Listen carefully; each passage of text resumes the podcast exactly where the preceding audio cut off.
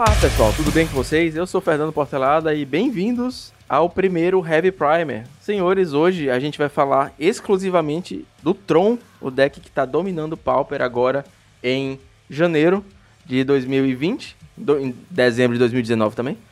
E eu trouxe comigo um grande jogador do deck, grande jogador de Pauper, Igor Coelho. Opa, e aí galera, fala Fernando, prazer estar aqui. Senhores, Igor Coelho é dono do canal All Eyes on Me, ele é grinder de mol, joga muito de Tron. E eu vou deixar todos os links na descrição. Já participou aqui de dois Heavy Metas, se você está ouvindo na ordem, essa é a terceira participação do Igor aqui. O segundo de hoje, fica a dica. e hoje é um podcast um pouquinho diferente. É, eu quero falar o que, que é o Tron, várias versões do deck, um pouquinho sobre o mindset de, de jogar com o deck, que é um pouquinho diferente. E é sobre as matches. A gente vai falar sobre as matches, sobre, sobre como se comportar em cada uma, talvez alguma dica de carta ou outra. E é isso. Bora lá? Bora.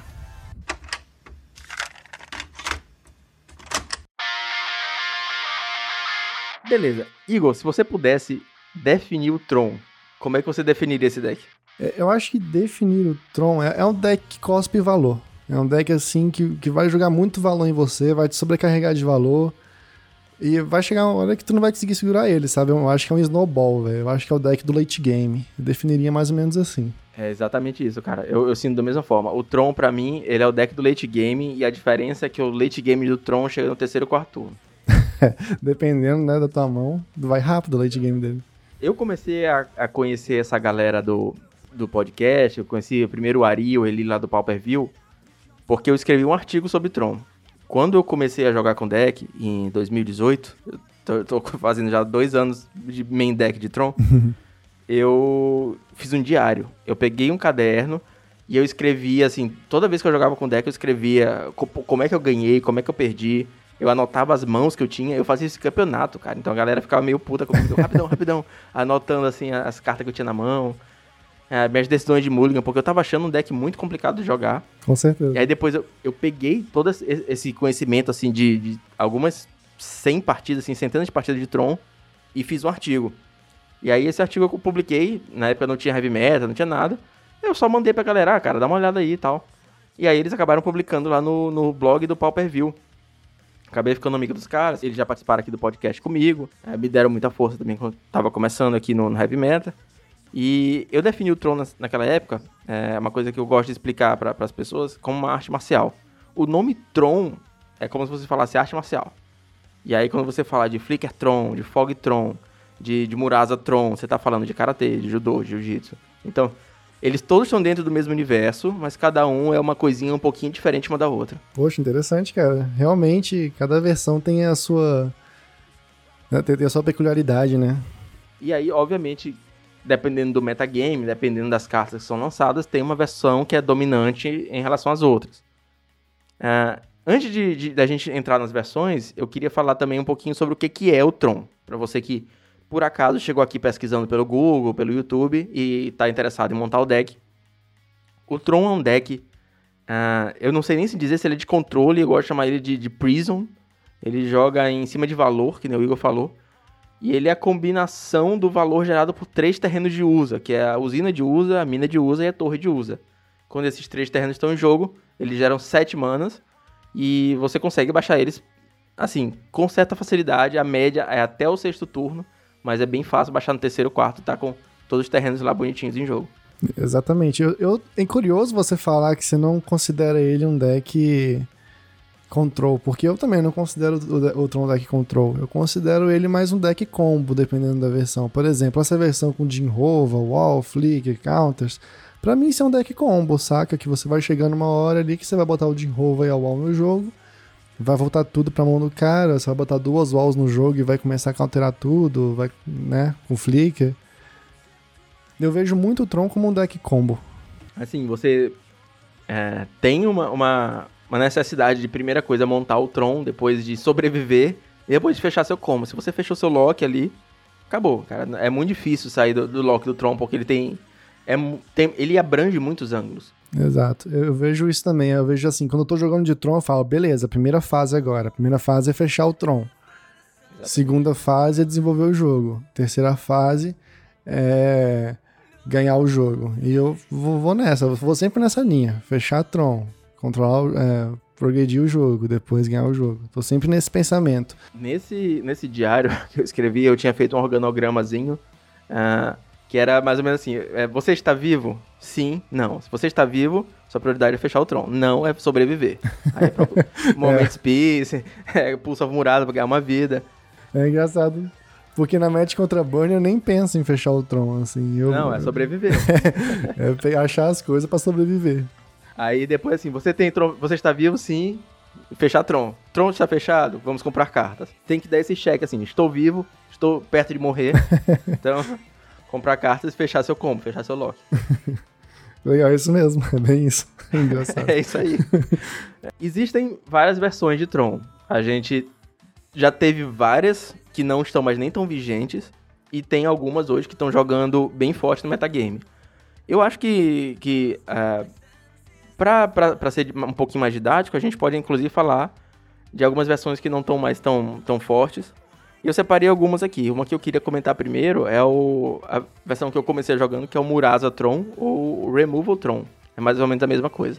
Essa é a versão que usa Firebolt, Flame Slash, muitos counters? É essa mesma. É uma versão que, que ela é basicamente todas as cores, é cinco colors, e ela tem muito removal, principalmente vermelho, né? Flame Slash, tem Firebolt, tem Bolt. É possível, inclusive, fechar o jogo com, com lock de duas enrovas, um Flicker e um Bolt, ficando no loop de Bolt. E Rolling Thunder. Eu jogava, inclusive, com uma Doomblade de main deck, porque na época que o meta tinha bastante Reanimator, tinha um Lamog, então eu achava necessário ter uma Doombladezinha, às vezes, para segurar essa, essa pancada. Até contra Affinity deve ser legal, né? Sim, com certeza. Então, é, essa versão é uma versão que não tá mais tão atual, o Removal Tron. É, era, ela jogava no meta de, de muito Delver, então Mono Blue, então era um deck que você precisava ter removals rápida, rápidas na mão para impedir esse clock. E era uma época que, apesar de todas as cartas estarem lá, as pessoas ainda não tinham bem meio que descoberto o Stonehorn. Então, ela foi ficando um pouquinho mais para trás. Eu acho que nessa época também a bunda dos bichos era melhor, né? Assim, a bunda é o, a defesa dos bichos, né? Porque agora tem muito defesa de 3 para cima, 4 para cima no meta. E eu acho que o Firebolt não pega mais tanto como não pegava antes. Verdade. E falando em versões antigas, tem uma que eu acho que talvez tenha sido uma das primeiras versões de Tron que ainda roda hoje. É, a gente consegue até ver alguns 5-0 na liga, aparecer em challenge bem, bem posicionado que é o Temur Tron, né? O Tron bichão. Tron bichão. Nossa, que versão chata, cara, de jogar contra. Você fica agoniado toda hora, bicho. E ele fecha o Tron muito rápido sempre, ele fecha natural, nem precisa daquele tanto de coisa dele. Tem, parece que é a passiva do deck. E todo challenge que eu jogo, eu cago com o Tron. Pode falar mais sobre uh, a gente vai falar um pouquinho mais da, da Mirror de Tron, mas a Mirror do, do Flicker Tron, do Fog Tron contra o, o Tron bichão eu acho até boa, porque se o Lamog não tiver fase de combate, tá tudo bem pra gente. Ah, é, exato. Ah, você quer falar um pouco sobre o Temurtron pra galera? Como é que é que ele funciona? O Temurtron é um Tron vermelho, verde e azul, as cores Temur. E ele é meio baseado no Tron do Modern. O Tron do Modern, que, que é um deck tier no Modern também, você fecha Tron de terceiro turno e baixa um carne. Aqui você fecha Tron de terceiro turno e tá tentando baixar um bichão. É, o deck joga com ah, o Lamog's Crusher joga com Grifino Miserável, joga com Fangrim Marauder, que são todos bichos bem grandes, assim, com um corpo bem grande. E você consegue baixar e tirar bastante valor das suas manas de Tron. É, tem aquela criatura 4-4 que quando ela entra busca outra criatura 4-4 igual a ela, não é? Auto-ensamblador, o nome em português. Auto-ensamblador. Tive que buscar no fichário essa aqui. Eu não ia lembrar o nome dela.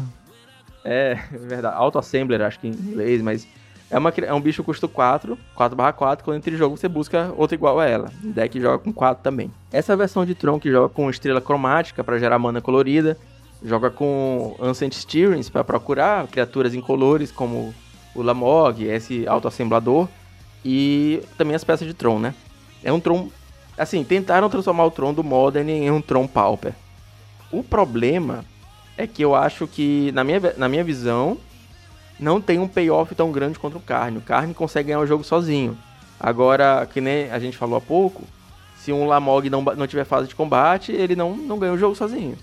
Se o Lamog levar um Doomblade, acabou o Lamog. Lamog levar um counter, você gastou 8 manas, e o, e o oponente com duas manas azuis, ele acabou com o com seu, com seu turno. É bem isso. Ele, quando encaixa, vai embora, né? Mas também. Eu acho que a maioria também usa crop rotation, né? Que aí você pode tomar um counter no crop rotation e acabou a land, acabou o turno, acabou tudo. É, é um deck que parece ser um pouco frágil, mas. É interessante essa versão do Tron. Quando ela encaixa é bem agoniante. Você fica sempre respirando ali o canudinho com ela. Eu acho que a versão, o Temur Tron, ele perde a, a, principal coisa que, do Tron, que é o valor, né? Você comentou que o, o Tron é um deck que cospe valor em cima de você. E o, o Temur Tron, ele tem esse valor, mas ele não consegue metralhar. Ele, assim, no, no Tron normal, assim, entre aspas, no, normal, né? Na versão que... Na versão dominante, né? É, na versão dominante, o Fogtron, uh, você consegue no final do turno do cara jogar umas duas, três mágicas. Ele não vai ter mana pra anular tudo, cara, porque você tem muito mais mana do que ele. É, é real, real impossível ele ter tanto counter assim. E se ele anular, ótimo, porque seu turno você consegue jogar mais três, quatro mágicas. Uhum. E no Temurtron, você vai jogar uma mágica muito grande, muito poderosa, vai jogar uma bomba, mas se o cara anular, no turno você vai jogar outra. Então, é, ele é mais lento em relação as ameaças que ele consegue apresentar. Exatamente. Tem uma versão de Tron que eu comprei as cartas físicas, nunca testei, mas é o Ristic Tron. É o com círculo rístico?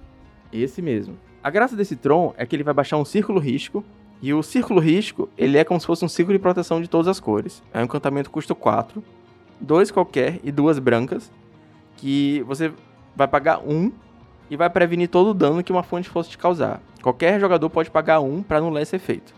Só que, por ser o Tron e ter muita mana, você com certeza vai conseguir pagar mais vezes do que seu oponente. Então, a estratégia desse deck é locar o seu oponente com círculo risco. E ficar batendo com bichos. Ele tem várias criaturinhas brancas também, para ficar gerando valor na mesa. Tem o Skyfish, o Traben Spectre, algumas coisas assim. Ele é um, é um Tron diferente.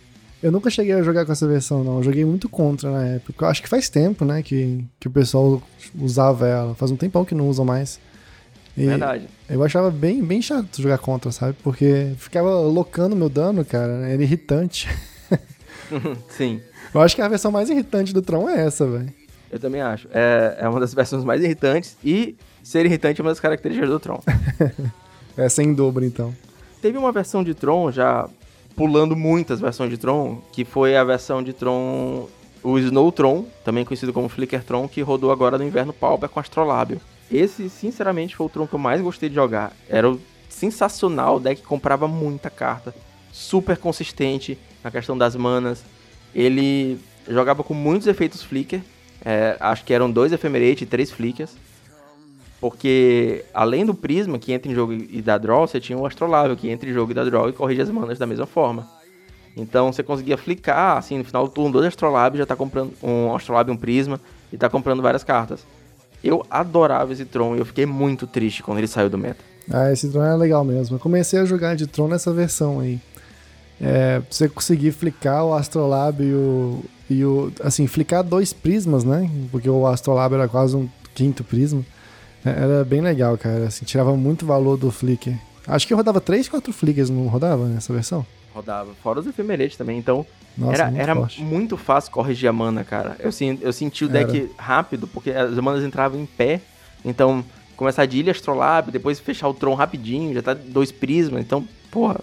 Eu, eu sinceramente passei por uma, quase uma depressão quando esse deck é, saiu do, do meta, quando baniram o Astrolábio, porque doeu um pouquinho voltar pra, pra Lifeland. Eu não sei, nessa versão, não sei se tu falou, mas veio começaram a usar o Trinket Mage, né? Isso. Nossa, o Trinket Mage é uma carta que eu não via há muito tempo, daí veio os Astrolabes e começou a rodar Trinket Mage pra lá, Trinket Mage pra cá. Eu gostava muito desse Trinket Mage. Pô, o Trinket Mage era excelente, cara, porque ele entrava, você podia pegar o Astrolábio ou o mapa, né, o Expedition Map, uhum. e ele levava Flicker. Então, pô, endgame, você buscava um, um outro Astrolábio e comprava mais carta, ele se ciclava. Ele, sei lá, custa 4, compra uma carta. É, bem legal, velho. E foi. Eu tive bastante dificuldade em achar, achar os meus, mas hoje em dia estão ali parados. Nossa, quando eu abro minha apoio e vejo os Astrolabes lá, chega, chega bate uma coisa no coração. Essas cartas, assim, foram banidas em 2019, o ano do, do ban no Pauper. Eu deixo até guardado, assim, separado da pool, porque eu não gosto nem de ver os ganchos, astrolabe, dá, dá, dá uma pena. Exato. Eu, eu queria adicionar mais um Tron aí pra lista de que não, não estão sendo mais usados, ou estão aparecendo raramente, se tu não tiver mais nenhum pra acrescentar. É o, o W-Tron, que começou a ter um hype aí no mês de dezembro, mas aí o pessoal deshypou ele. O W que tem a Custódia Square não tem nenhum Teachings. É, bastante Ephemerate, bastante Flicker, Lone Missionary de Man. É uma versão bem legal. É, essa versão é a versão que realmente cospe valor. É, ela é cuspe valor hard mesmo. Olha, eu já vi algumas pessoas no Reddit chamando essa versão de W-Tron de Snow White Tron. Snow White. É um nome interessante. Legal. Mas ele é, é conhecido como W também. É, eu acho que foi o Birb, o, o Entropy, que fez alguns resultados com ele agora no final do ano. E eu não consegui. Assim, ele chegou e sumiu meio rápido. Eu não consegui nem montar ele no físico, nem, nem no mall pra testar. Mas é um Tron que eventualmente aparece. E ele é uma lista assim parecida de criaturas brancas com valor, Custode Squire, Flickias. E essa versão recente estava jogando inclusive com lápis de memória. É, lápis de memória, exatamente. Essa versão ela é muito boa contra o R-Scred. O que eu senti falta nela, o que me fez parar de jogar com ela, foi o fato de não ter Moment Space. Ela tinha quatro rinocerontes, tinha muito flicker, beleza, mas se o Stomp começa no play e te mata no turno 4, você simplesmente. É muito difícil de lidar, sabe? Você pode até ter um Animissionary para poder segurar o jogo, mas ele vai dar aquele patada selvagem. E tu não vai conseguir segurar até o turno. Você não vai conseguir curvar o rinoceronte no turno 4. Tem que ter um Moment Space ali pra segurar antes. Essa foi a única falta que eu senti no deck, mas de resto, pô, que deck é maneiro mesmo. Pode crer, fiquei até curioso agora, porque é, se você está acompanhando em algum momento, quando você está vendo esse, esse, podcast, eu comecei a postar vídeos de, de mall no canal e eu estou jogando com o Getron, que é a lista do Igor. Opa. Então, exatamente. Então, é, eu sei perfeitamente que você está falando de, de, do poder do Moment Space rápido no jogo. É, faz muita diferença. Faz, cara. Principalmente com magro no play e você no draw, porque aí é desesperador. Tem que ter moment space. Depender só de rinoceronte nessas situações não dá, porque o seu turno 4 não vai chegar para você curvar o rinoceronte. E é, depois de passar por, por, essas versões assim que não estão mais tão vigentes, eu acho que a gente pode falar um pouquinho do Fogtron. Ah, vamos.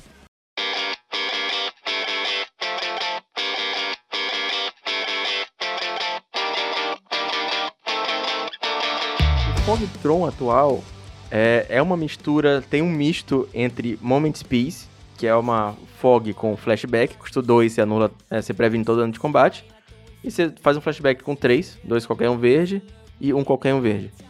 Uh, e o Rinoceronte, que é o Stonehorn Dignitary, que é um Rinoceronte que custa 3 e uma branca, 1 barra 4. Quando ele entra em jogo, o oponente pula, o jogador alvo pula a próxima fase de combate. E esse efeito estaca, então você pode dar vários flickers nele, o oponente vai pular várias fases de combate. Ah, essa é a grande magia do rinoceronte. A gente vê muito jogador iniciante de Tron que usa rinoceronte e não entende muito bem o porquê que ele é forte, né? Fala assim, ah, beleza, pula uma fase de combate, mas e aí? E aí, quando a gente explica pra pessoa que, na verdade, esse efeito estaca, se você flicar ele uma vez, vai pular duas fases de combate, aí, pô, o pessoal fica louco, né? Como assim, cara? Como assim você tá estacando um rinoceronte? Isso é possível? E, cara, é possível, e essa carta é muito roubada por causa disso. O Ephemerate levantou o Stonehorn de um jeito que, cara, se você dá Stonehorn no turno e joga Ephemerate nele, se o deck do oponente é baseado em criatura, acabou, cara. Você simplesmente locou o cara, sacou? É muito fácil esse lock. É duas cartas, Stonehorn e, e Ephemerate. Basicamente, tu locou três turnos do cara e vai dar três Time Walks no, no jogo. E três turnos na mão de um deck como um Tron, que, que cospe valor, que tem muito draw, que tem consegue fazer várias mágicas num turno só, é muita coisa, cara. É, é muita coisa mesmo. O Tron é um deck que se você dá um turno para ele, é, ele já desenvolve muito o jogo assim. E daqui a pouco ele tá gigantesco por causa desse turno que você deu para ele no passado. É uma das questões da experiência do Tron também, é aproveitar esses turnos que você tem, que o oponente dá, ou que você tem que, que cavar também, porque às vezes tem aquele turno que você não tirou o valor do deck que tinha que ter tirado e você perdeu por causa disso. Porque não, não fez as mágicas certas, porque virou as manas erradas, porque não conseguiu fazer é, a sequência correta de deixar mana para fazer o fog. Então. Ah, sim. É assim, uma coisa do Tron que eu já sofri muito no início foi o seguinte. Às vezes eu me afobava muito, sabe? Quando eu ia dar um fog ou alguma coisa assim. Por exemplo, o Stomp tava me batendo no G1, no G1. Não tem long ball, não tem nada. E aí eu, eu ia dois de vida, eu ficava, caramba, tem que dar fog, tem que dar fog. Eu já dava o fog logo. Mas, cara, você ia dois de vida, tá tranquilo, sacou? Você pode dar o fog no turno que vem e economizar esse fog em um turno. E isso vai fazer muita diferença no Tron. Então, quando você joga muito de Tron, você cria essas malandragens assim de segurar as cartas e só usar quando necessário, nunca se afobar, porque no momento que você se afoba com o Tron, é o momento que você no futuro vai sentir. É, porque se você tivesse ganhado um turno a mais, você ganhava o jogo. E, e isso rola direto com o Tron, isso rola direto. Às vezes você pode não dar o Fog e dar um Pulse of Muraz pra ganhar um pouco de vida e ficar com a vida baixa, mas ainda no próximo turno dar o Fog. São coisas assim no, no Tron que, que te fazem ganhar. Virar mana, como você falou, é, saber administrar as cores certinho, saber administrar a quantidade de mana que você está virando. E isso é algo que um jogador de Tron tem que praticar bastante, tem que ter bem afiado nas mets. É, além da afobação, a gente tá, tá meio falando já um pouquinho do mindset, mas eu acho importante comentar porque, porque surgiu esse assunto e não, não, não perder o raciocínio. É, além da afobação, que acontece real, acontece muito, existe um, um problema com o Tron que eu vejo muito em jogador iniciante, eu vejo muito em Mirror, eu vejo muito quando eu sei lá, empresto um deck pra alguém e tô, tô vendo jogos, é a ganância. Porque o Tron é um deck que consegue fazer muitas mágicas no turno, consegue fazer muita coisa, consegue dar um Teachings, depois do Teachings pegar uma alquimia, e jogar alquimia, dar flashback na alquimia e baixar uma coisa. E, e às vezes você se perde nisso, né, nessa ganância de você esquecer que você tem que sobreviver. É. Sobreviver é uma das coisas do Tron. Então, às vezes você, você faz tudo isso e, sei lá, leva um bojuca, deixa cair uma relíquia que vai atrapalhar seu jogo, ou então o cara conseguiu remover sua barreira. É, é ter, jogar safe no Tron, não, tentar segurar a ganância que toda essa mana, que todo esse valor gera, eu também acho um passo super importante. Eu tenho que, eu tenho, depois de dois anos jogando com deck, eu tenho que ficar me policiando pra, ok, vou jogar aqui, mas vou jogar safe, vou aqui fazer final do turno, se o cara não fizer mágica. Ou então vou esperar mais um turno, dá pra esperar e tal. Ah, super justo. Então, de- de- o Tron é aquele deck que você não pode se afobar e você não pode ser ganancioso, senão você vai pagar por isso. É um deck que Verdade. você tem que estar ali no controle, ciente do que você tá fazendo. E, cara, sinceramente, no início vai ser um pouco difícil você pegar essa manha, mas depois de um tempo, você come- começa a reconhecer esses cenários de ganância, esses cenários de afobação, e, e você consegue lidar com eles, entendeu? Mesmo que você se afobe, que você seja ganancioso alguma hora, você vai perceber que você foi afobado, foi ganancioso e você vai melhorar isso com o tempo. Eu acho que o início que é mais complicado, mas depois você consegue pegar as manhas tranquilo do Tron e jogar com, com um deck é, bem tranquilamente. Aí falando um pouquinho da lista do Fogtron, tem algumas cartas, assim, é, como, eu, como eu falei, o Tron ele é, é bem maleável, ele é uma, é uma arte marcial bem maleável. E tem. Se você consegue adaptar um pouquinho da sua personalidade pra cima da lista, um pouquinho do que você gosta de fazer. Então, ah, vou botar um counter a mais, ou o meu meta precisa de um Doomblade, que nem eu falei antes, eu, eu jogava de Doomblade no meu, Temu- no meu Murasa Tron.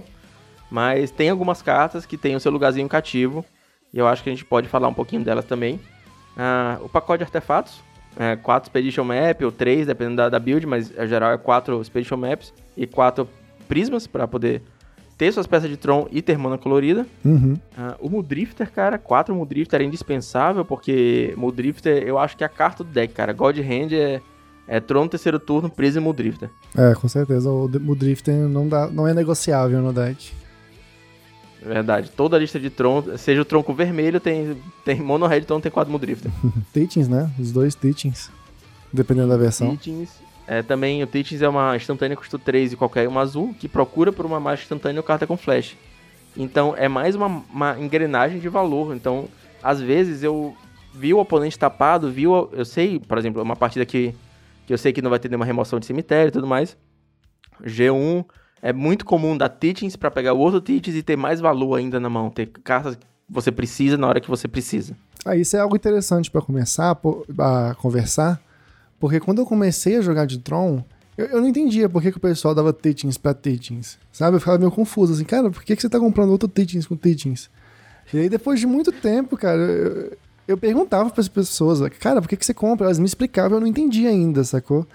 Mas hoje em dia eu entendo por quê e assim, você vai, se você usar o Teachings uma vez para outra magia, você estaria buscando duas magias no total com o Teachings. Mas se você usa Teachings para Teachings, você está na verdade cavando três magias diferentes de Teachings. Então você está cavando uma magia a mais, um instant a mais. E isso é bom em matches que você tem espaço para fazer isso. Porque você tira um valor bem legal disso. Deu para entender mais ou menos?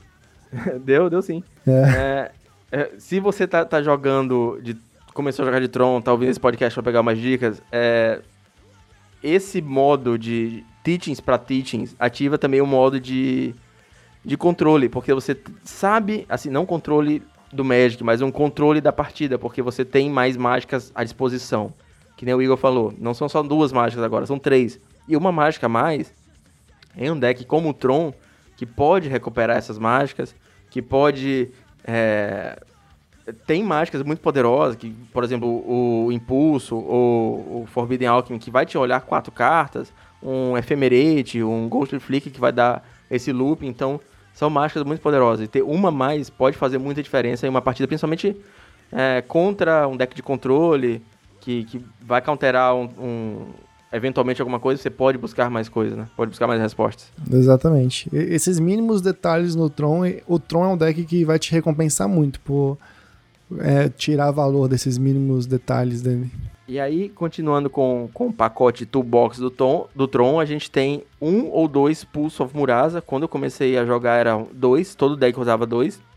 E quando começou a surgir Ephemerate, a gente subiu para um. Creio que uh, por, ter, por ter mais possibilidade de proteger suas criaturas com a a gente não tem que buscar elas de volta com tanta frequência. O Pulse of Murasa é uma mágica custa 2 qualquer, uma verde, instantânea. Procura por um, é, busca por um terreno ou criatura do cemitério e coloca na mão. E ganha 6 de vida, o que é importante pra caralho também. E o Pulse, ele permite também algumas jogadas um pouquinho mais agressivas, porque você consegue evocar um Muldrifter e depois trazer ele de volta comprando mais cartas. Então, é, muitas partidas é, que eu sei que eu tô levando porrada e eu prefiro evocar o Muldrifter para poder jogar o Pulse, para poder comprar mais carta, sendo que eu não tenho Flicker. Então, é, e ele traz o Remote Isle também, que você consegue é, ciclar. Traz o Cave of Temptation, que é um terreno filtro que dá marcadores para seus bichos, você consegue usar de novo também. Então é uma carta super versátil no, no, no arsenal de toolbox do Tron. Exatamente. O Pulse of Murasa, ele é muito interessante, como você falou com o Remote Islow, principalmente em matches agressivas como Burn e Hand Deck Queen, porque curva muito bem as coisas. Você joga turno 2, você cicla o Remote Islow, e aí no turno 3 você joga a terceira mana, e busca o Remote Islow de novo com Pulse of Murasa. É muito curvadinho é, é, essas, duas, essas duas cartas. Uma coisa interessante do Pulse of Murasa também que eu queria acrescentar é que ele hum, consegue buscar não só alvos do seu cemitério, como também alvos do cemitério do oponente. Isso muitas vezes é relevante. Por exemplo, o Burn. Eu estou usando muito Burn aqui, né, como, como exemplo, mas é porque é mais fácil de explicar. O Burn dá um Fire Blast e joga duas montanhas pro Grave. Você tá morrendo. E a sua única carta na mão é o Pulse of Murasa. Você pode pegar esse Pulse of Murasa e dar no terreno do oponente, voltando o terreno pra mão dele e você ganhando 6 de vida. Ou seja, o alvo não é só do seu cemitério, mas também como do oponente. É sempre bom manter isso em mente. É uma malandragenzinha que a gente acaba, vez ou outra, salva uma vida, cara. Uhum. E outra carta, assim, do, um pacote de carta essencial, né, continuando, é o um misto entre Jinrova Oro, o Road Jinrova, que é o bicho custo 6, 4, um azul e um preto. 4 barra 4, quando entra em jogo devolve uma permanente para mão, o oponente descarta uma carta. E a barreira mnemônica, custo 5, 4 qualquer um azul, 0 barra 4. Defender, né, uma barreira. Quando ela entra em jogo devolve uma instantânea ou feitiço do cemitério para mão.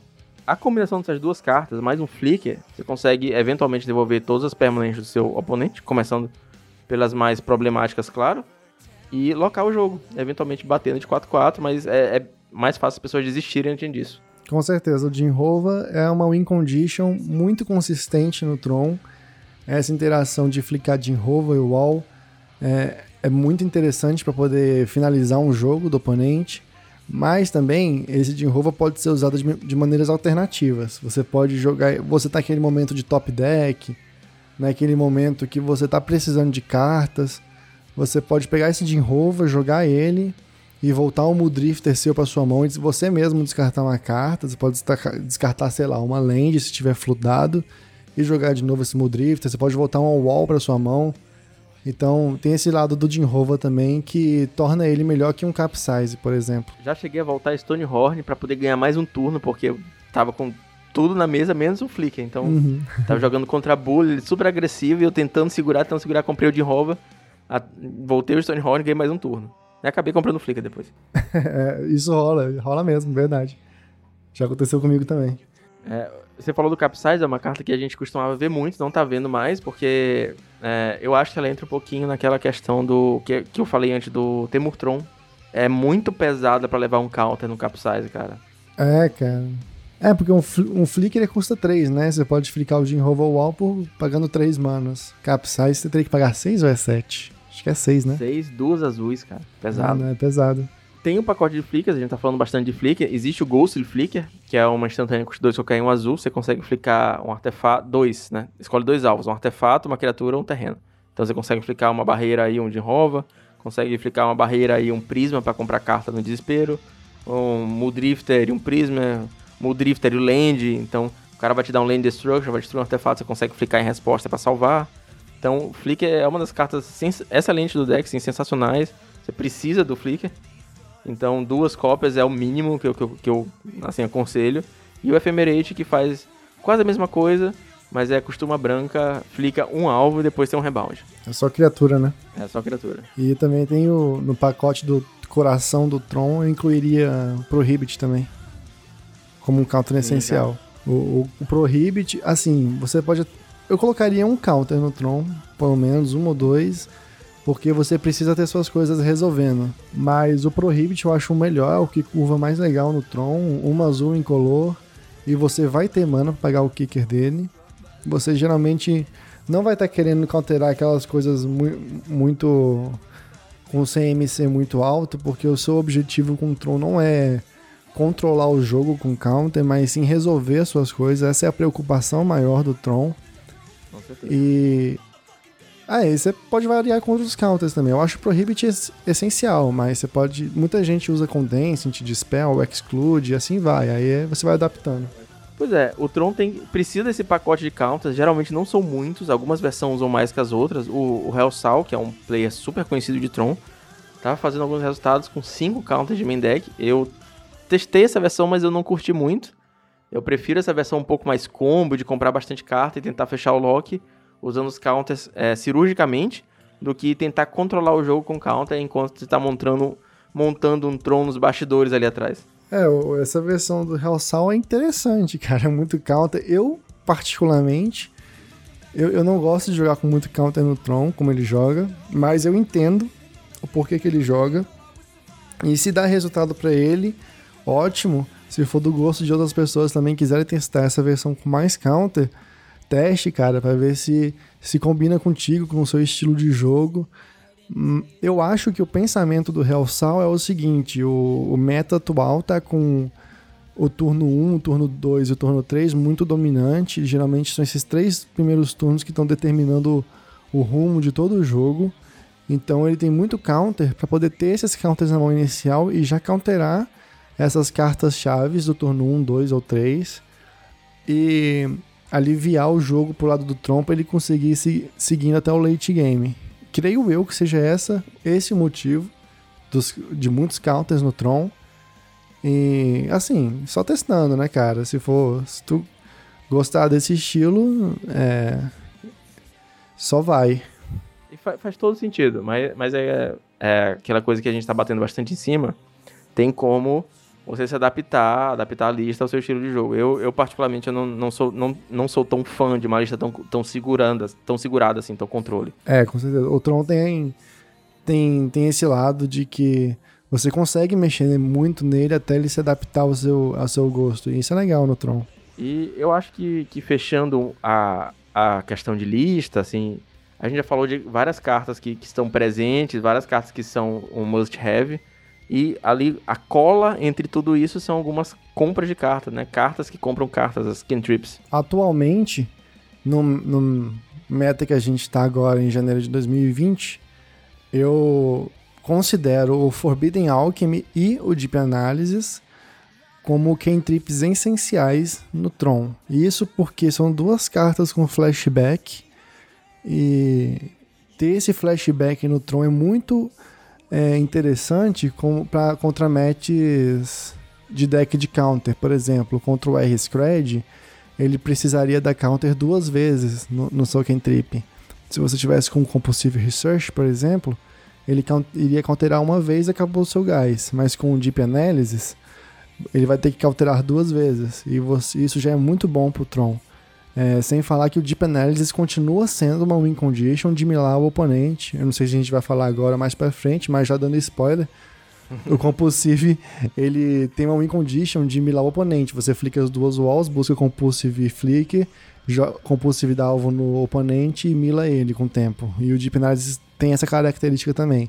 Forbidden Alchemy é a cantrip que você consegue buscar com Mystical Teachings, por isso que eu não uso dois Deep Analysis, eu uso sempre um Deep Analysis e uma Forbidden, Forbidden Alchemy, justamente porque a Forbidden ela é tutorável com Mystical Teachings.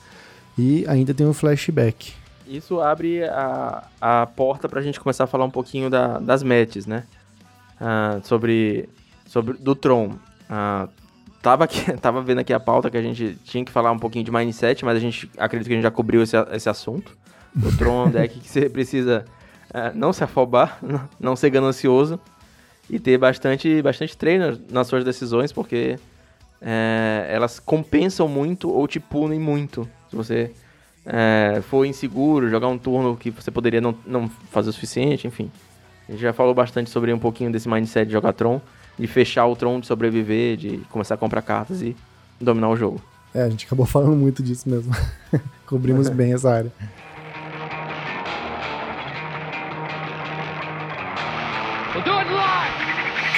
É, eu fiz uma lista de algumas matches, as matches mais presentes no formato atual do nosso meta agora em janeiro. E a gente pode comentar um pouquinho sobre ela, sobre cada match, sobre é boa, se é ruim, algumas cartas que são essenciais. E como a gente falou do Compulsive Research e do Deep Analysis, eu queria começar falando de Elfos, cara. Elfos é uma match que ela vai ser decidida no, no Fog. A, a, pior complicação que pode ter pro Tron nessa match é o Elfos conseguir te matar no turno 4.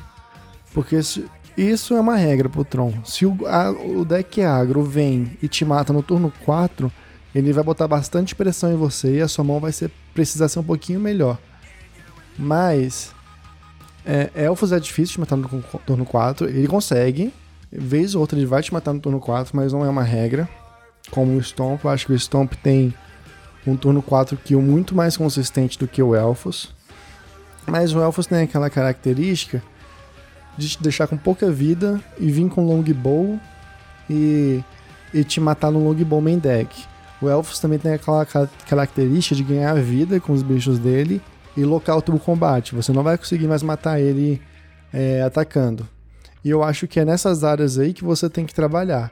É, no, no G1, a sua estratégia vai ser é, fazer esse, esse lock de fog cedo você, o seu Jinrova vai ser precioso nessa match, porque você vai querer voltar é, o board do oponente para ganhar o jogo. E se isso não for possível por conta do tempo, porque é algo que você tem que administrar, se você vê que não vai dar tempo de você voltar o board do oponente, você vai ter que ir para uma win condition alternativa, que era o que a gente estava comentando do Deep Analysis ou do Compulsive Research.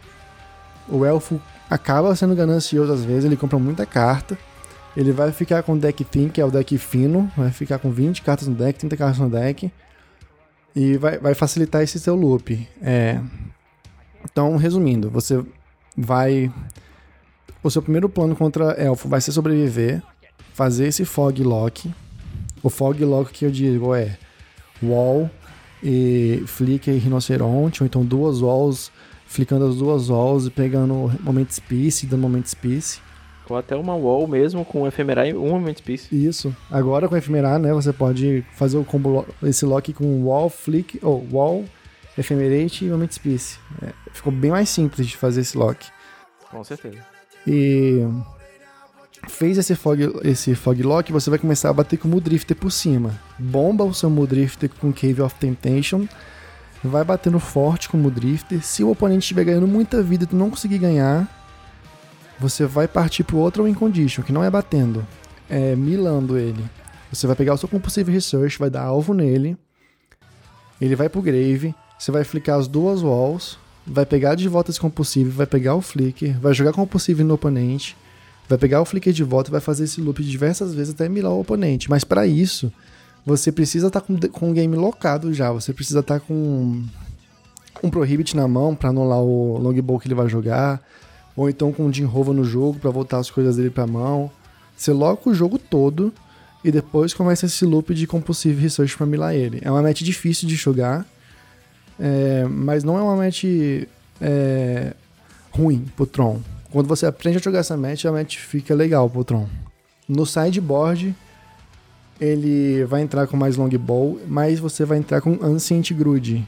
Uma coisa que o pessoal esquece de colocar contra Elf é Ancient Grude para destruir o artefato principal win condition do Elfos é um, é um longbow, você tem que destruir esse longbow com Saint Grude. No G2 também você tem cartas como Electricity, que é boa. É, você pode. Você geralmente tira os seus Jinrovas, porque são pesados. Eu gosto de deixar um Jinrova só porque eu acho que às vezes o elfo vai colocar. Como é que é o nome daquele encantamento que dá Reach? O Spider Silk Armor. Spider é Silk Armor, é esse mesmo. Eu, às vezes eu fico com a neura que ele vai colocar isso e eu não vou conseguir bater com os meus Mudrifters. Aí eu gosto de botar um Jinrova pra poder botar esse encantamento pra mão. E eu também gosto de... Você vai querer lidar geralmente no G2 com o Beast Lore Ranger, porque ele vai entrar com cartas coloridas como Prohibit, é, aquela carta vermelha que ele tá usando agora, qual é o nome mesmo, Fernando? É, Mobs Justice? É, exatamente, que, que causam de dano para cada criatura. E tem a versão a versão Orzhov, né, que é a Rash Sustenance. Rash Sustenance. Então, é. você tem que ter em mente é, que, o, que o, o, deck vai tentar algumas condições de vitória alternativa, assim como você, você tem a sua condição de vitória alternativa de milar, e ele vai ter algumas mágicas que vai tentar causar dano direto, porque você sabe que vai alocar o combate. Então precisa ter em mente que, ok, vou anular ou destruir o Longbow, e preciso anular alguma mágica, assim, alguma safadeza que ele bote. Não vai ser muitas, uma ou duas. Um Teachings pra Dispel resolve. Ele, às vezes ele entra com Dispel também, então é bom ficar ligado nisso. Mas é, o Igor comentou tudo, cara. Não é uma match é, ruim pro Tron, a, a, ao contrário do que a gente leu por aí em alguns primers de Elves. mas, mas é, é, uma match difícil de ser jogada. Você precisa do plano, precisa seguir o plano e, e vai que dá bom. Com certeza. Assim, eu vou comentar só por cima agora algumas cartas que eu tiraria e outras que eu colocaria nessa match. Eu costumo tirar Pulse of Murasa. Eu acho que o Elfos vai te bater forte com, com o Timberwatch e o Pulse não vai mudar nada do jogo. O Elfos também não vai matar suas criaturas a ponto de você querer voltar elas do grave. Como, por exemplo, o Stomp vai dar uma patada selvagem. Talvez o Pulse seja interessante, mas contra Elfos não vai ser o caso. Eu tiro Pulse, eu tiro Dispel, eu não acho Dispel necessário nessa match. Eu tiro Seagate Oracle, porque eu não, eu não vou ficar bloqueando as criaturas dele, eu vou dar mais Fog, que é o plano. E eu tiro um Jinrova Aura. O que eu entro nessa match são mais Fogs, como o Moment Peace e, e os Stormhorns. Eu entro com Electric se tiver. Com certeza eu entro com Ancient Grude. E se eu ver que o elfo usa azul no deck, eu entro com Pyroblast ainda, de uma a dois Pyroblasts, porque eu vou querer anular os Prohibits que ele vai botar para dentro, e eu vou querer anular também as Melodies em certas circunstâncias. Acho que daí já dá pra falar bastante de elfo, né?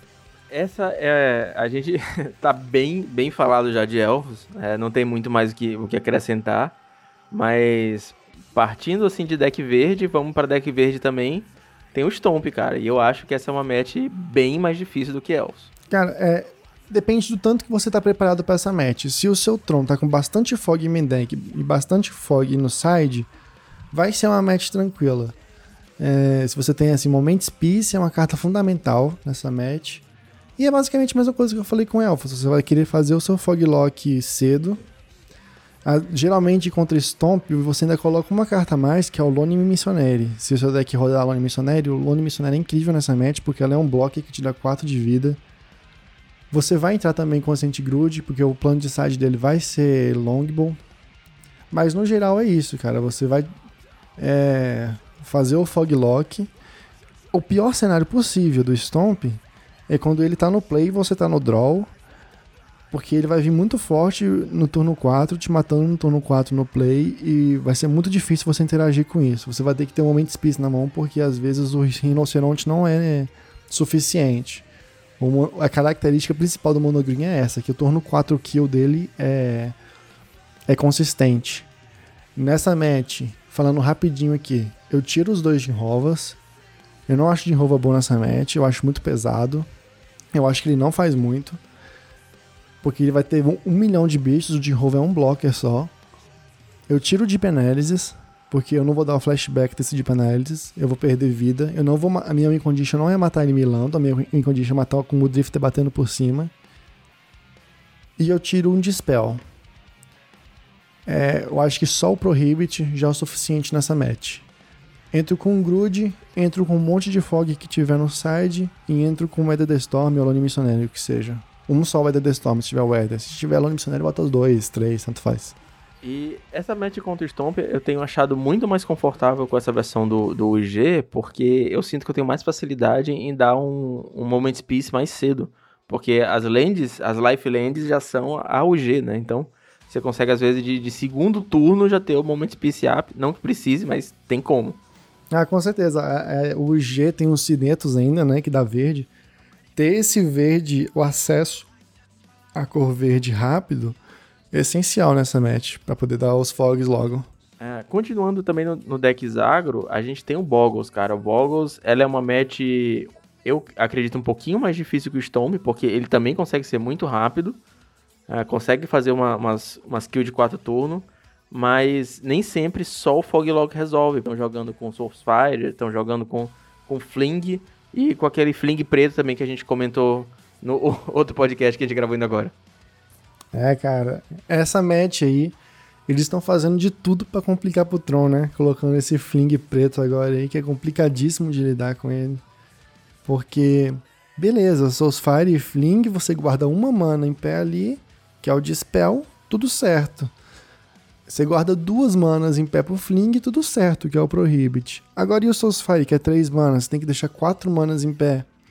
Quando você tá sob pressão, é, dando fog, se tapando com fog, se tapando pra, achar, pra desenvolver seu jogo, é muito difícil você deixar quatro manas em pé para dar o Prohibit quicado para poder counterar o Soulsfire ou então o Essence Harvest.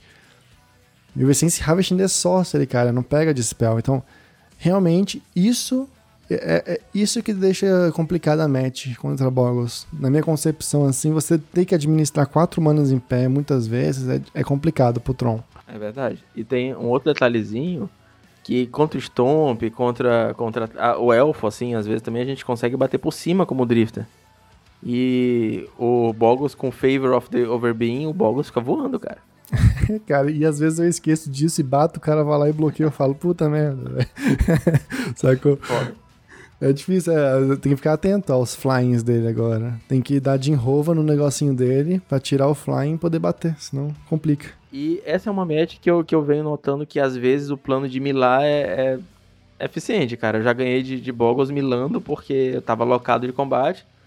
Eu sabia que o cara tava com fling na mão, tava com aquela carta assim segurando eternamente e não conseguia atacar, que eu tava com um bicho mais de 30 30 na mesa. E eu ficava, compra duas aí, eu tenho counter pro fling e a vida é essa. Eu nunca matei um, um Boggles é, Milanda, mas faz sentido. Assim, agora que ele tem Soulsfire, eu acho um pouco mais complicado, porque ele pode dar Soulsfire, o bicho dele não morre, aí você vai counterar e ele dá outro Soulsfire na sequência.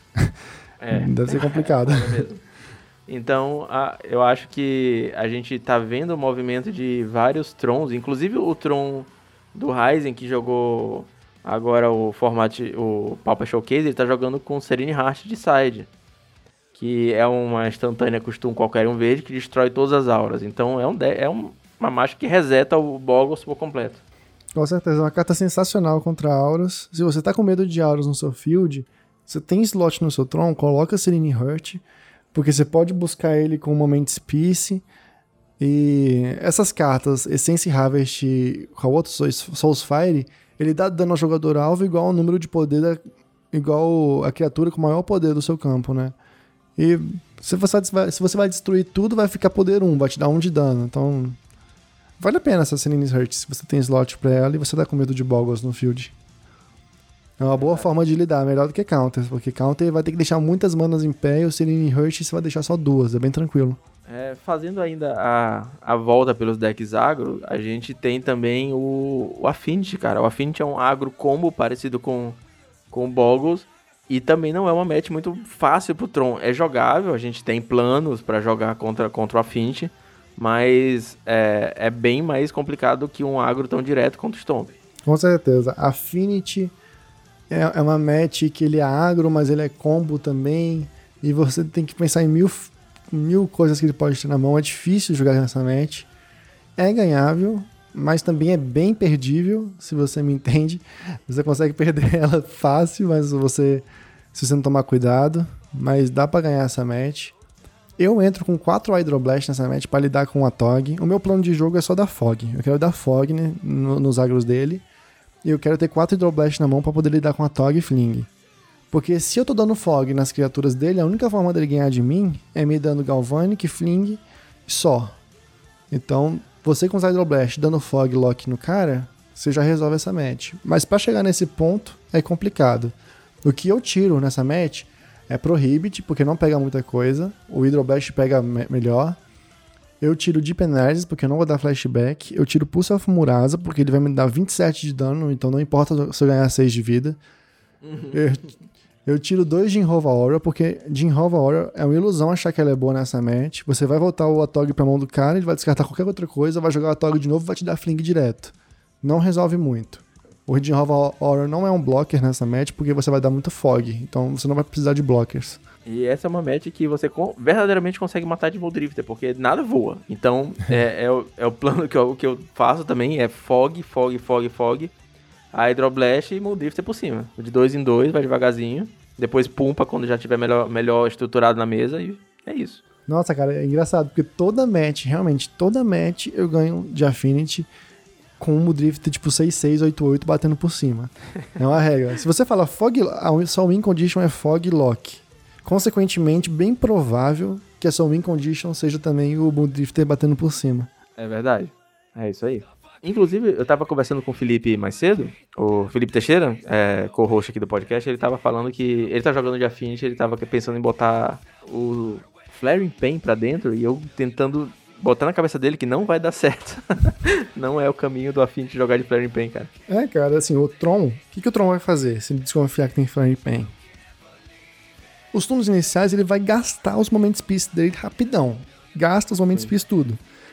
E depois que gasta os momentos peace, ele vai dar Stonehorn, sacou? Porque se ele não gastar logo os momentos peace, o cara vai comprar o Flaring Pain e vai dar Flaring Pain. Mas quando ele começar o loop de Stonehorn, o Flaring Pain vai ser uma carta morta vai virar isso a match, a menos que ele consiga encaixar muito cedo o Flaring Pain não tenha counter, sei lá. É, eu acho o, o, o Moment Peace ele é um caminho pro, pro lock de Stonehorn. Então, Justo. não é o ending game ficar de Moment Peace. Acontece, mas não é o objetivo. O objetivo é locar de outra forma e acabar ganhando o jogo com isso. Ah, acho que é bem esse mesmo. E, ok, fazendo, fazendo o caminhozinho, a gente tá indo no Affinity agora. Outro deck que usa bastante terreno artefato. E essa é uma acredito eu, a melhor match do, do Tron é o Boros Monarca. Ah, é. O Boros Monarca já foi melhor. Antes de existir o Monarca, era uma match totalmente buy, cara. Você caía nessa match e ganhava. Tipo, instantâneo. Depois do Monarca, ficou um pouquinho mais difícil. Ficou tipo uns 70-30 ali. Agora com. Quando teve o Astrolabe, ficou difícil, cara. Eu achei difícil o Astrolabe no Boros Monarca. Ficou um Boros bem mais rápido, bem mais consistente. Exato. Ficou, ficou difícil, ficou batendo muito rápido, velho. Mas agora que tá só o Boros Monarca tradicional, né? Com Monarca e tal, tá 70-30 ainda. É uma match tranquila, mas que se você vacilar muito também, tu perde. O plano aqui que eu uso é dar fog também, cara. Eu dou muito fog. No G2 eu gosto de entrar com o Lamog para resolver logo o jogo, porque o Boros Monarca sofre para o Lamog. E o Lamog meio que força o Boros Monarca a deixar cartas ruins na match, tipo moment, é, Journey to Nowhere. Journey to Nowhere e Obliette é as cartas perfeitas pro Tron, porque ele vai dar alvo nos seus bichos, e os seus bichos têm ETB, geralmente. O teu Jinroba vai entrar, vai voltar o Obliette ou o Johnny, e os seus bichos vai ter ETB de novo. E aí... Exatamente. É forçar o oponente a deixar essas cartas ruins para poder colocar alvo no Lamog é bom demais, cara. Cara, o. O Boros, todas as vezes que eu perdi para Boros, nesse, nesse tempo jogando de Tron, uh, foi por alguma anomalia do destino. Ou eu ziquei absurdos com mão de 5, mão de 4, ou ele saiu com com 3 Galvanic e 2 Bolt na mão e me matou de burn muito rápido. é, cara, a gente tem que ficar muito de olho na vida, porque a gente tem que lembrar que o Boros Monarca dá 16 de dano tranquilo em você. Se você vacilar, vai vir Bolt, Bolt, Bolt, Galvani, Galvani, Galvani, acabou o jogo. Você tem que ficar de olho na sua vida. compra muito, mas. E, e tem um, muito burn também. A versão jogando com. Até com Firebolt eu já, já vi para tentar causar mais, mais burn no Tron. É verdade. Olha, uma observação importante nessa match contra Boros, principalmente no mall, mas também rola na vida real, é que ele gosta de consumir o teu tempo a sua win condition no G1 tá lenta, ele vai ali, vai esperando tu combar, vai esperando tu jogar. Tu já ganhou o jogo às vezes, mas ele vai deixando o jogo rolar pra ver no que que dá. E nisso você acaba ganhando o G1, mas perde o G2 por tempo, entendeu? Então você empata um jogo que não deve empatar na vida real. Então é importante nessa match você saber conceder o G1, conceder o G2, se for o caso, e se garantir nos outros jogos. Vai na fé que dá certo. É, IRL a gente tem, tem dessas que, que o Tron, eu sinto, eu sinto às vezes que eu tenho que ganhar o G1, porque se eu perder o G1 é muito difícil eu fazer 2 a 1 jogando IRL. É, é, é bem fácil eu, eu, me contentar com, com o empate de 1 a 1 Porque é. é, é complicado, cara. É um Tron deck muito demorado. E pensando por esse lado, a partida contra Boros, é, IRL, no modo não dá pra fazer isso, mas IRL é uma coisa que, que eu faço às vezes, tipo, ganhei o G1, tudo bem, tirei todos os meus win condition. Tiro de rova, tira a porra toda, match fog, match counter. Eu sei que eu vou ganhar de 1 a 0 Já passou, já, assim, 35 minutos do tempo no, no em um game. O que, que é mais, mais um pouquinho ali dando fog? Engraçado, porque às vezes o Boros Monarca tem Monarca, né? Ele tá com Monarca com ele, dando draw no final do turno. E aí quando ele olha pro deck dele, ele tá com tipo 20 cartas no deck, 15 cartas no deck.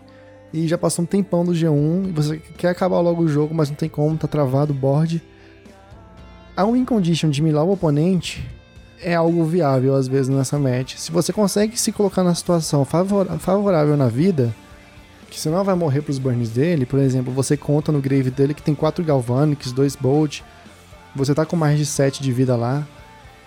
Enfim, você tá com Foglock, você consegue milar o oponente. Milar o oponente no Boros Monarca, às vezes é interessante. Principalmente quando ele tá com o Monarca comprando carta todo turno e tá demorando o jogo. Eu geralmente ganho essa partida com de Rova. Vou devolvendo devagarzinho as coisas, devolvendo os terrenos. Ele tem muita lente que entra tapada, então você consegue às vezes dar no final do turno uns três flickers com segurança, ainda deixando mana para counter, deixando mana para um segundo flicker ou para um teachings, para pegar alguma coisa e proteger seu, seu, seu, seu combo.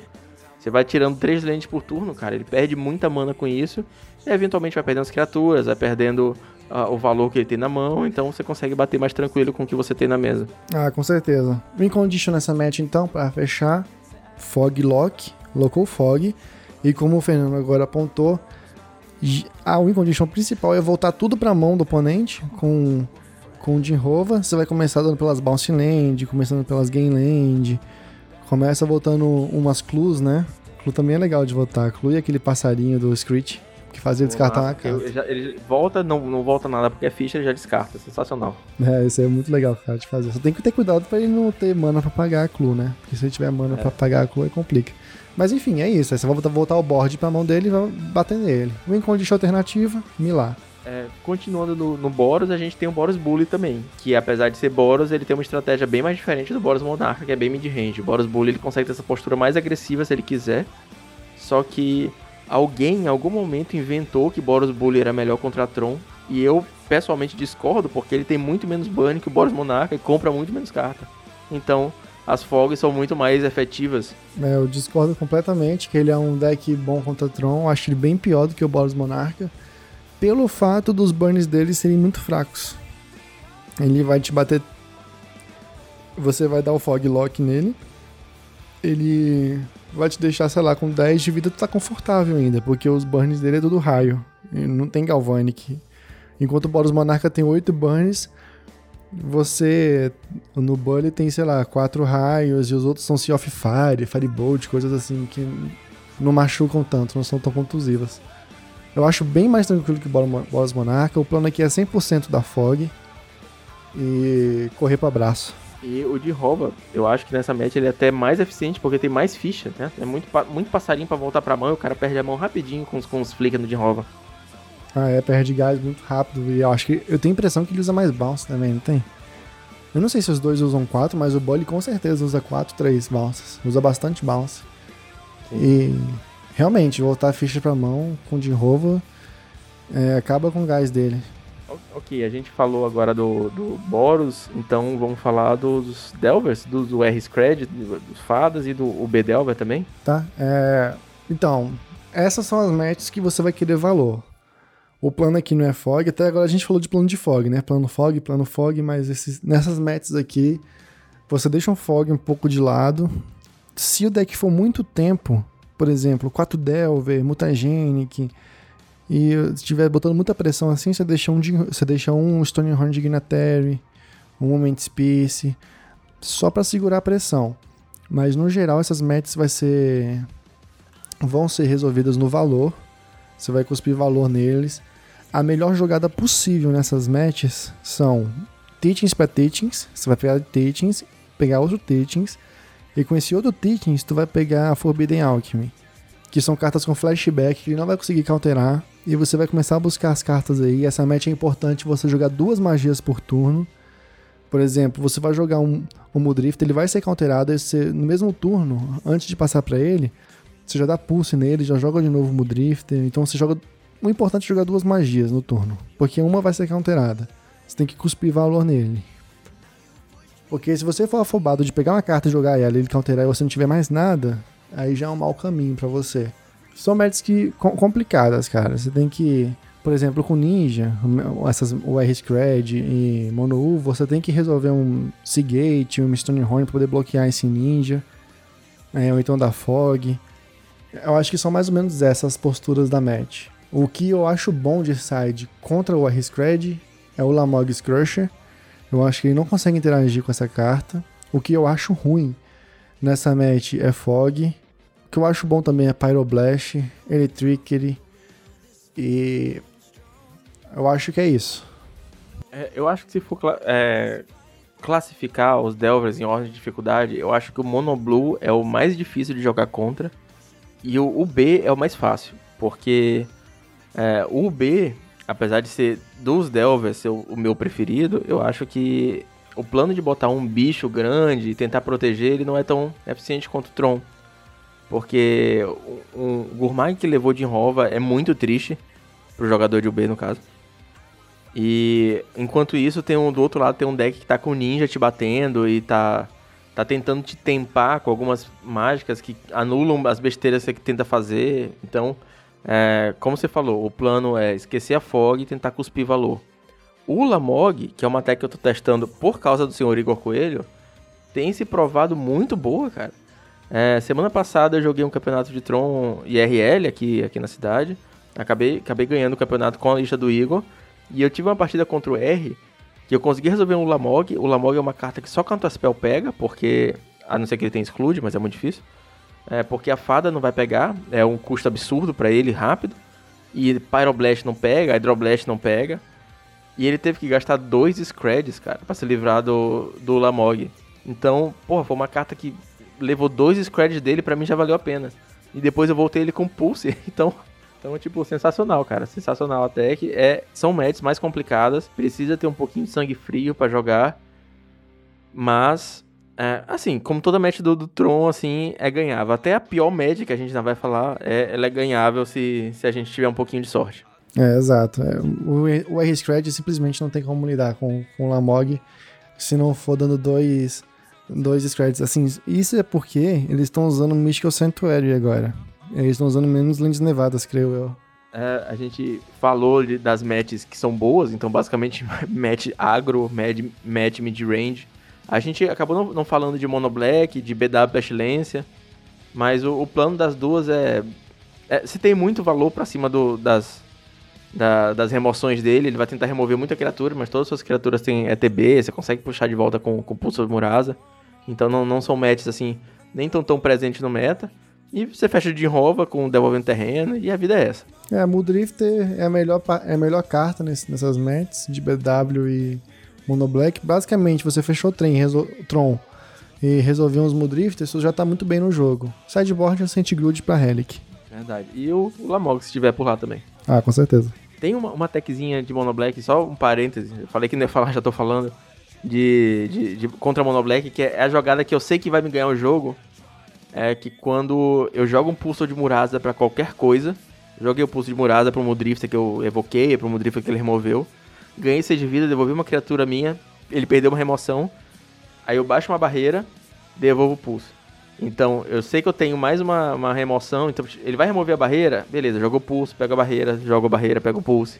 Então, é assim, só no pulso você vai ganhar vida o suficiente para não se preocupar com o mercador, para não se preocupar com, com os, os dois barradores dele e vai gastar todas as remoções se ele não tiver como interromper esse loopzinho de barreira aí e Pulse of Murasa com, com uma relíquia, com, com uma Nihil Spellbomb, com uma Fada Macabra, qualquer coisa assim. Mas é, essa é a, a, carta que eu quero. Eu vejo na mão assim, ó, pulse uma barreira, ok, ganhei o jogo. Exato, é. é. Essa interação realmente é forte, eu uso muito ela também, esse loopzinho. Ele dá Chinese Edge, você escolhe a wall. Aí mata a wall, pega com pulse e fica nessa. Exatamente. Acaba com as cartas da mão dele e não faz nada. Teve e o BW Pestilência é praticamente a mesma coisa com uma uma layer de dificuldade de castigate, mas que não é suficiente para acompanhar as cartas que o Tron compra. É, ele vai tentar exilar teus flickers, teu Jinrovo, vai dar muito bojuque em você, mas você administrando bem essas coisas, você consegue é, ganhar essa match. Não, não é o suficiente, como você falou. É, tem até uma, uma, uma, coisa que eu penso bastante, é, meio que voltando para a questão de mindset, que a Relíquia de Progenitus é uma carta que atrapalha o Tron, mas não é intransponível. Ela é uma pedra no sapato, ela não é não, amputando sua perna. Então, é, o Tron, como a gente falou várias vezes no podcast, ele tem muito valor. Todas as cartas geram muito valor. São cartas caras para a maioria dos decks. O Pauper é um formato que joga em um custo de mana muito baixo, o Tron não. Ele consegue ter, se dar o luxo de jogar cartas com, que são caras, mas que geram muito valor. Então, é, eu gosto de pensar, quando o oponente baixa uma relíquia, eu não tenho como tirar da mão, eu não tenho um grudge, eu não tenho até um, um de rova para devolver e depois anular quando ele tentar baixar de novo. Eu gosto de pensar que eu preciso alimentar essa relíquia. Então, eu vou jogar alguma coisa que é boa para ele tentar exilar. Por exemplo, eu vou ter um, um flicker no cemitério e vou jogar uma wall. E por mais que seja mágicas que eu quero, ele vai tentar se livrar do flick para não tentar fazer nenhum looping. E, ok, alimentei a relíquia, a relíquia foi estourada, perdi meu flicker, perdi o alvo do pulse, mas agora eu posso começar a jogar muito mais tranquilo e eventualmente você vai virar o jogo, porque você vai comprar mais carta, você vai ter mais mana, você vai jogar mais valor na mesa. É, exato, a relíquia eu tenho um pensamento com ela que é bem parecido com o seu, mas é o seguinte: uma relíquia, ó, o deck é control. Eu, vou, eu separo relíquia entre dois decks: control, né, de range, tempo, e decks agros. Nos decks controls que usa relíquia, qualquer outro deck, deck control, mid range, tempo. Nesses decks, a relíquia vai ser efetiva no momento que você tem mais de uma no jogo. Porque só uma no jogo, o Tron consegue lidar muito bem com Ephemerate. Ele vai estourar a relíquia, você vai dar Ephemerate e vai buscar tudo de volta pra tua mão. Mas, é, quando você tem duas relíquias, três relíquias no jogo, aí começa a ser eficiente contra o Tron. Chega a ser eficiente. Nos decks agros, por outro lado, uma relíquia já vai basicamente fazer o papel que ela devia fazer. O que, que o agro vai querer? Te botar pressão, você vai se tapar, alguma coisa assim, com o Moment Spice. Ele vai estourar no passe, vai tirar o teu Moment Spice do Grave e vai te bater para o letal. Então, pro agro, eu acho uma relíquia até que efetiva. Agora, nos outros, nos outros decks que eu comentei, acima de uma, duas fica chato e três fica complicado pro Tron. Esse é o meu pensamento com Relíquia. Até porque, isso tudo porque o Ephemerate é uma carta que veio lidando muito bem com o Grave Hate. falei que a gente não ia falar muito de Mono Black, de BW, acabamos falando, que é excelente. Mas tem dois decks que eu acho que são a pedra no sapato. O Burn e o RDW, né? O Red Deck Wins. São ambos decks mono red, vermelho puro, que são muito rápidos. E o Burn, principalmente, ele passa por cima do nosso G1 com... Que é, o plano é Fog, na maior, maior parte da, das vezes do Fogtron é Fog. Então a gente tem umas seis cartas mortas no deck que a gente não tem muito o que fazer. E é isso. É chorar. Torcer para vir um pulso na mão e chorar. Burn é complicado, mas eu gosto de falar que é uma deck que é uma match race. A sua race vai ser achar um Pulse of Murasa e a race dele vai ser te matar logo. Então, você vai ter que fazer Mudrift evocado sempre que puder. Bota o Mudrift evocado para achar esse pulse e jogar o pulso no Mudrifter pega. Tenta curvar a Remote Islo com o Pulse. O Pulse é sua salvação no G1. Realmente, como você falou, no G1 não tem muito o que fazer. É achar esse Pulse, a sua race, achar o Pulse e ganhar o jogo. Tentando lupar esse Pulse, tentando dar uns counters nele, não, não tem muito. Agora, no seu side contra Burn, eu vejo a match até mais favorável pro Tron. Porque você vai entrar com o Eda Storm ou Lomi Missionary e vai entrar com 4 Hydroblast. Eu acho 4 Hydroblast essencial no Tron não jogo com menos de 4. E eu acho que a partir daí, você tira essas cartas mortas, né, cara? Você tira esses fogs, os rinocerontes, os momentos peace, bota tudo em Hydroblast, tudo em ganha-vida. E a match dá uma melhorada boa.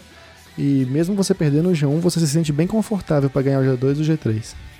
Eu, particularmente, não tenho uma experiência muito boa com contra essa match, porque além de ser a, o que eu considero a pior match do, do, do Tron, tem esse fator de, de sorte um pouquinho. Então, cara, para ter uma ideia, a última partida que eu joguei contra a Burn, é, eu pedi Mulligan para 5 as duas partidas. E no, na, na, segunda eu comecei com dois Remote Isle na mão, sem nenhuma peça de Tron, sem nada, saca? Porque eu não queria ligar para 4. E obviamente eu perdi quando ele meteu o segundo termo na mesa. Mas é uma partida ganhável a partir do G2. O G1 eu só eu só vou, saca? Só, só vejo o que acontece. Mas a partir do G2 eu acho uma partida ganhável. É, é que nem o Igor falou, você tem muita carta que vai entrar no side. 4 Hydroblast, tem que tomar muito cuidado com o termo. É, e o Eder Storm ganha jogo sozinho. Se estiver jogando com, com a versão e conseguir resolver um Eder para 9, para 12, o que não é difícil, você já ganhou o jogo bem aí. Vem uma barreira pegar o Eder de novo, é GG. Exatamente. E o RDW, que é é, o irmão de criaturas e goblins do, do Burn, eu também não acho uma match muito fácil, cara, porque o RDW ele consegue ser muito explosivo, apesar de ter criaturas e as suas fogs não serem tão mortas, é, ele constantemente mata de turno 3 ou 4, real, real. E a versão ainda tem uns burnzinhos para finalizar o jogo, então ele consegue te deixar na, na red zone muito rápido e talvez finalizar com, com granada e um, e um bolt, porque usa bastante, usa Fire Blast. Então é uma match que eu também tenho problemas. É a match, a única match que eu vejo Lane Destruction funcionar. Porque às vezes você tá com aquelas mana contadinha pro fog, pro, pro, pro, pro filtro, tudo baixando ali a mana viradinha. Ah, vou baixar rinoceronte no próximo turno, tudo vai ficar bem. E o cara estoura uma mana sua e você perde toda a curva, todo o plano que você tava fazendo de começar a alocar o cara. E ele continua batendo. E depois tem um granada na mão e um Fire Blast bem Aegis 9 de dano. Então é uma match que eu também acho que tem que tomar cuidado. Ela é mais fácil que o Burn, exatamente porque suas fogs não são inúteis. É, não é difícil você virar jogo com 1, 2 de vida e conseguir locar e ter mana pra counter e depois vai ganhando vida com pulse. Mas ainda assim, tá, na, tá nos meus rolls da bad match do Tron. Com certeza, Red Deck Queen é popular por ser um deck que vai bem contra Tron e é engraçado você falar esse lance de Land Destruction, porque eu tiro todos os flickers no side. Eu jogo sem flicker, jogo só com Ephemerate. E porque eu acho assim, eu jogo todos os meus bichos, de, os Stonehorn, eu jogo o Seagate, jogo essas coisas. E vai chegar uma hora que eu vou ter tanto bicho na mesa que nem vou precisar mais da fog, porque ele vai bater eu vou bloquear tudo. Então eu não uso flicker por esse motivo. Então logo, se eu tiro o flicker, eu fico vulnerável ao Land Destruction. É, Match complicada, match que você tem que dar fog, tem que ganhar vida, no sideboard 4 Hydroblast parece não ser o suficiente, porque ele vem com muito bichinho e é, é complicado. Dá para vencer? Dá, dá para vencer. Eu costumo tirar dois de Enrova, que é caro, é uma criatura muito pesada. Tiro os flicks, eu tiro Impulso, eu tiro Dispel.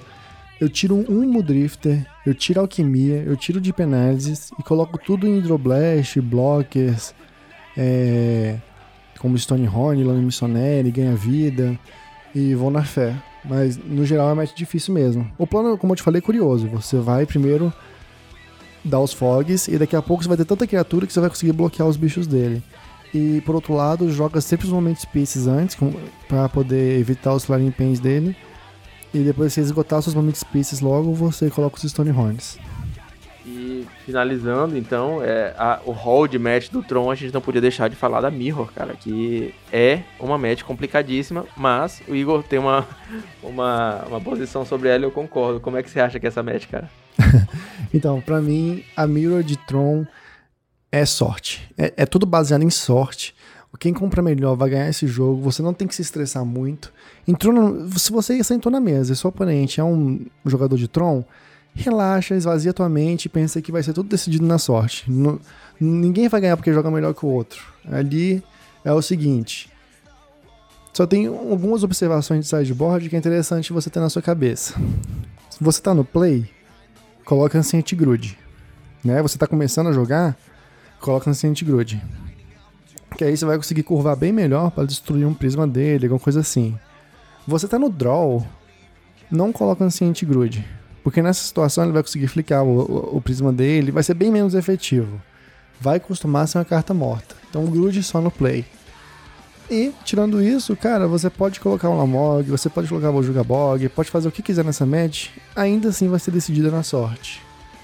Claro que 3 Pyroblast é bom, o Lamog é bom, pode ajudar estatisticamente a sua chance.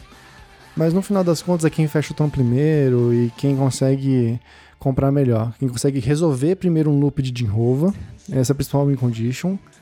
Quem consegue resolver duas walls e flicar as duas walls dando para o blast toda hora, essa é outra win condition. E é isso, cara. É na sorte. É quem compra melhor e quem acha as cartas.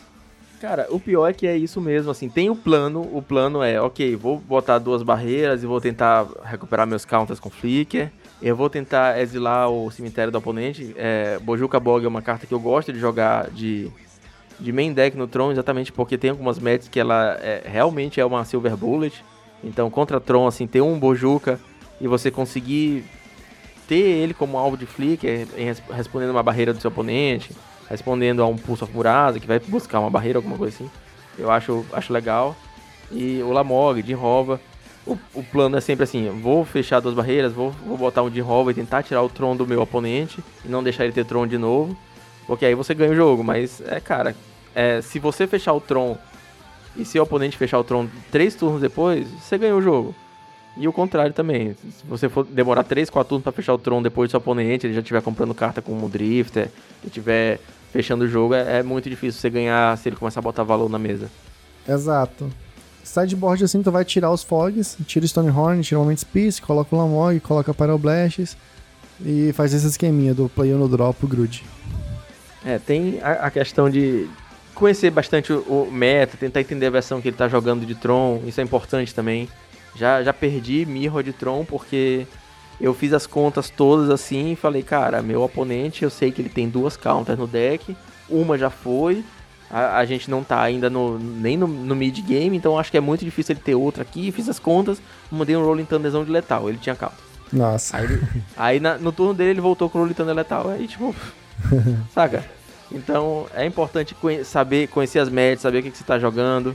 Então, beleza, meu plano é, vou fechar Trons quando possível, o mais rápido possível, vou comprar maior quantidade de cartas possível e vou tentar tirar o Tron dele com o meu Dinrova, ou baixar um Lamog, ou baixar duas barreiras e counterar tudo.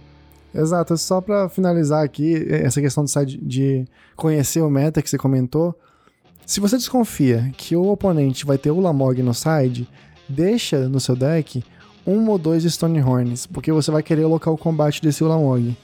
É, é estranho deixar Stonehorn contra Tron, mas se você desconfiar do Lamog dele, é interessante. Cara, Slivers é, é uma match que é tranquila, se for o Slivers tradicional, que é o Green White, né? É verde branco. É só dar fog, fog, fog, bater por cima com o Mudrifter. Não esquece de no site deixar o um de Rova pelo menos, porque ele pode entrar com um sliver que tem reach, que tem alcance. Então você não vai conseguir bater com, com o drifter por cima. Então deixa esse de Rova só por segurança. É, tira de spell. Agora, por outro lado, pode ter aqueles livers que é o Naya, que é o novo, que está usando bichos vermelhos. Nesse caso, se você desconfia que vai ter o Naya Slivers, opte pelo Blue Elemental Blast ao invés de Hydroblast, por uma razão. Você vai entrar com Hydroblast no, com Blue Elemental Blast no side para poder lidar com as criaturas vermelhas dele, que é a principal win condition. Só que ele vai resolver um Standard Bear e o bicho vermelho no jogo. E se ele conseguir resolver essas duas cartas, você não vai conseguir remover nunca mais esse bicho vermelho com Hydroblast. Você vai precisar do Blue Elemental Blast, porque o Blue Elemental Blast pode dar alvo, tem que dar alvo no Sleeve vermelho, mesmo com o Standard Barrier no jogo. O Hydroblast teria que dar alvo na Standard Barrier, ao invés de dar alvo no bicho vermelho. Então, é bom manter isso em mente. A estratégia mesma é da Fog, mas no Naya Slivers você vai querer dar Hydroblast no bichinho Blue Elemental Blast no bichinho vermelho, senão acabou o teu jogo. Essa tech do, do Blue Elemental Blast, o Igor tinha falado comigo há um tempo atrás e é, são esses pequenos detalhes que acabam definindo as partidas. O pessoal pergunta muito qual é a diferença entre Hydroblast e Blue Elemental Blast. E essa, essa opção de só poder dar alvo no bicho da cor da, cor da, da, da carta, né? Do, do Red Elemental Blast, do Blue e do Hydro, faz a diferença nessa match. Então é, é importantíssimo ficar ligado nisso também. Familiars. Uh, se você vê que é aquele Familiars que precisa de três lentes azuis e o santuário para combar, a sua principal win condition nessa match vai ser voltar a ilha pra mão dele. Você vai resolver de rova, vai voltar as ilhazinhas pra mão, porque se ele não tem o efeito da Sanctuary, ele não vai conseguir ganhar esse jogo. Claro que falando assim parece fácil, né? Mas na real não é tão fácil assim, porque ele tem várias formas de jogar em volta disso. As famílias hoje em dia estão usando muito Counter Spell. Então tá uma match complicada. Quem joga de famílias fala que é uma good match contra Tron, inclusive. Então, mas a sua win condition é essa. O que você pode fazer é tentar anular o combo dele na hora que ele for combar e ir tentando botar as ilhas dele pra mão, para ele não ter o efeito do Sanctuary. Sideboard. O Lamog não é uma carta boa nessa match. Ele vai ter muita coisa para sacrificar. Ele vai te combar se você ficar. O Lamog é lento, porque você precisa gastar ele, esperar um turno, atacar. Ele vai sacrificar coisas que ele tem para sacrificar, tipo o Seagate. Ele tem muita permanente para sacrificar. E ele vai te combar, vai ser uma carta morta o Lamog. Se tiver desesperado com o tempo, pode colocar um Lamog para tentar resolver logo o jogo. Mas no geral não é bom. A estratégia é Pyroblast no combo dele e ficar voltando ilha para mão. Os outros famílias tradicionais, volta as Bounce Land pra mão e você vai tirar muito valor daí e vai ganhar o jogo eventualmente. Fog é horrível nessa match. Opte mais pelos counters, tipo Pyroblast, de Rova e. e Dispel. É, essa é uma match que eu tenho muito pouca experiência, porque é, se você não tá acompanhando Heavy Metal há muito tempo, agora, em 2020, eu entrei no mall mas eu jogava bastante IRL. E, e o Famílias é um deck que não aparece tanto IRL assim. Muito complicadinho de jogar, então a galera prefere jogar com outras coisas, principalmente aqui no, no meu field local. Mas excelente dicas, assim, aprendendo também junto com vocês como é que joga contra familiar de, de Tron. É, cara, é uma match que você não vê tanto, é uma match complicada de jogar, bem complicada mesmo. E eu acho que ela é um 50-50 talvez seja mesmo um pouco favorável ao Familiars. Agora que o Familiars tem esse Sanctuary e o combo tá mais rápido, digamos. Tá, tá mais rápido o combo. Tá, tá bem complicado a match pro, pro Tron. Antigamente era mais fácil pro Tron. Quando o Familiars abusava mais de Bounce Land e tal. Agora que não tá abusando tanto, tá mais difícil. Então, eu acho que a gente já passou aqui já, já por todas as matches mais relevantes. Óbvio que tem, tem muitos mais decks no Pauper do que a gente tem tempo para comentar e talvez até conhecimento, porque tem, tem muita coisa no formato. Mas eu acredito que, que a gente tem, deu assim uma noção excelente do que, que é o deck Tron, de, de, das listas e, e também das matches também que você pode enfrentar pela frente aí. Nessas mais de uma hora e meia de podcast, talvez. Exato, ficou, ficou grande o podcast, mas eu acho que tá muito rico em conteúdo e dá para extrair muita coisa boa daqui. É, eu, eu espero que, assim, eu tenho certeza, na verdade, que nosso esforço vai, vai valer bastante a pena. A gente, vocês não, não, talvez não saibam, mas é o segundo podcast que a gente tá gravando em seguida. A gente tá mais de duas horas já aqui falando. Mas, cara, vai ser um trabalho atemporal que vai ficar aí. Eu acho que daqui a dois anos vai ter pessoas vindo aqui para saber um pouquinho mais de Tron também. Ah, que legal, cara. E para finalizar, não vamos esquecer nossa indicação de metal. Se você não é ouvinte, aqui é o Heavy Meta, tem indicação de metal todo podcast.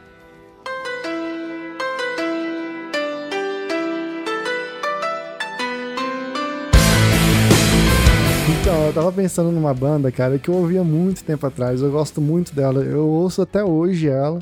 Toda vez que eu ouço, assim, dá uma sensação nostálgica, sabe? Eu acho uma banda muito legal, uma banda meio antigueira, assim, que é Halloween. E tem uma música deles que é If I Could Fly, Halloween. Eu, eu curto muito. Essa é uma música que me traz boas lembranças, assim, das antigas mesmo. Eu acho muito maneira. Já ouviu?